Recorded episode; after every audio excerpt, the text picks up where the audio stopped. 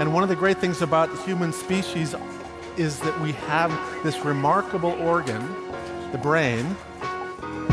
La tête dans le cerveau. Biologie, cervelle, synapses, neurosciences, physique. The human brain really is the most unique gift of our species. Avec Christophe Rodeau. Le cerveau semble pouvoir se modifier tout au long de la vie, mais dans certaines circonstances, ces modifications peuvent être assez incroyables. La tête dans le cerveau.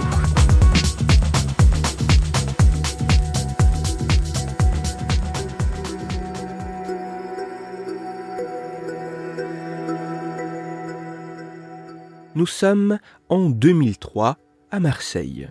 Un homme âgé de 44 ans, fonctionnaire, marié et père de deux enfants, se présente à l'hôpital de la Timone.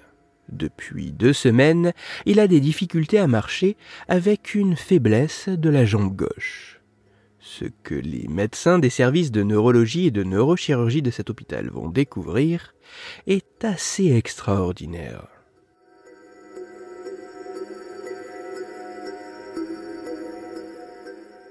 En 2003, ce n'est pas la première fois que cet homme est pris en charge par des neurologues et des neurochirurgiens.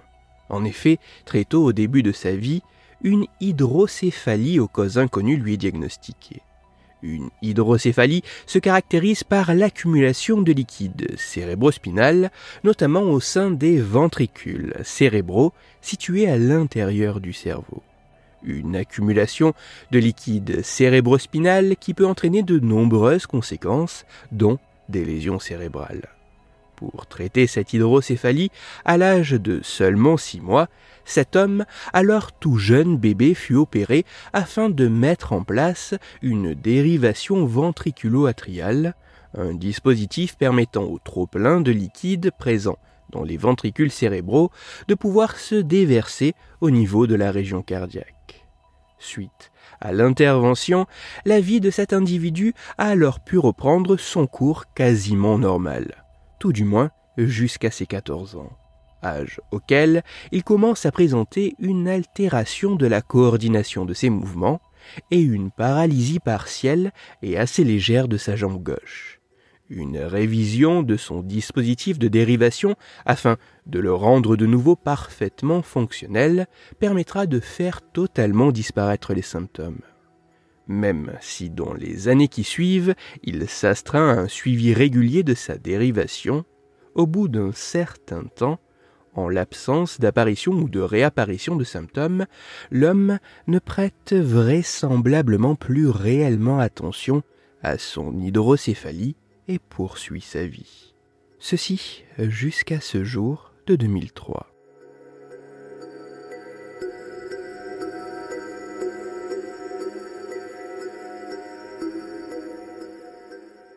À l'hôpital de la Timone, les médecins font passer une batterie de tests et d'examens à l'homme, dont un scanner et une IRM si les différents tests ne font paraître rien de particulier hormis un quotient intellectuel inférieur à la moyenne, le scanner et l'IRM se révèlent bien plus instructifs.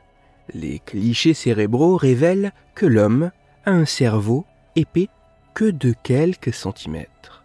La présence de liquide cérébrospinal est tellement importante dans son cerveau que ses ventricules cérébraux sont extrêmement dilatés tellement dilaté que le cerveau a été un peu comme comprimé contre la boîte crânienne pour n'être plus qu'une fine couche de tissu nerveux épaisse de seulement quelques centimètres.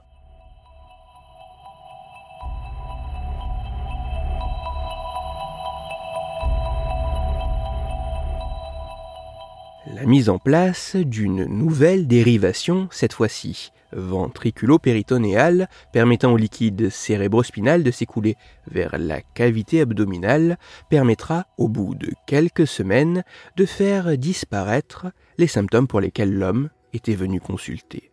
Par contre, son quotient intellectuel, tout autant que son cerveau, assez atypique, sont, eux, restés identiques.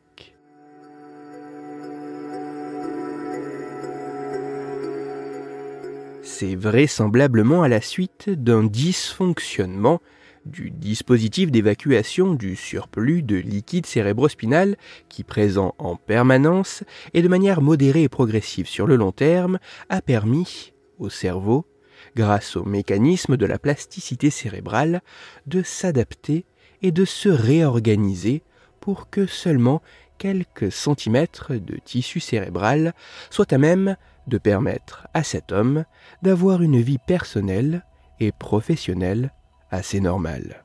Ainsi, si le cerveau semble pouvoir se modifier tout au long de la vie, notamment grâce à la plasticité cérébrale, dans certaines circonstances où les changements sont lents et progressifs, ces modifications, comme l'attestent des études de cas, peuvent être assez incroyables. Pour aller plus loin, je vous renvoie vers un article disponible gratuitement en ligne qui a pour titre Un petit cerveau n'empêche pas une vie normale. Il est écrit par Martine Pérez et il est à retrouver sur le site lefigaro.fr. Toutes les études scientifiques m'ayant servi à écrire cet épisode, ainsi que les références de l'article pour aller plus loin, se trouveront sur mon site cerveau argot dont le lien se trouve dans la description de l'épisode. Dans cet épisode, j'ai parlé de la capacité assez extraordinaire de notre cerveau à pouvoir se modifier face à certains éléments. C'est pour cela que je vous invite à écouter l'épisode numéro 104 de la tête dans le cerveau. Dans celui-ci, vous pourrez découvrir ou redécouvrir qu'en ayant grandi, en jouant au jeu Pokémon sur Game Boy, une partie assez spécifique du cerveau pourrait être dévolue au traitement de ces monstres de poche. Pour continuer à échanger, vous pouvez me retrouver sur les réseaux sociaux, sur YouTube ou me contacter par mail. Tous les liens sont dans la description de l'épisode.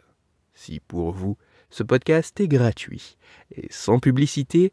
Pour moi, il représente plusieurs milliers d'heures de travail et me coûte quelques centaines d'euros chaque année.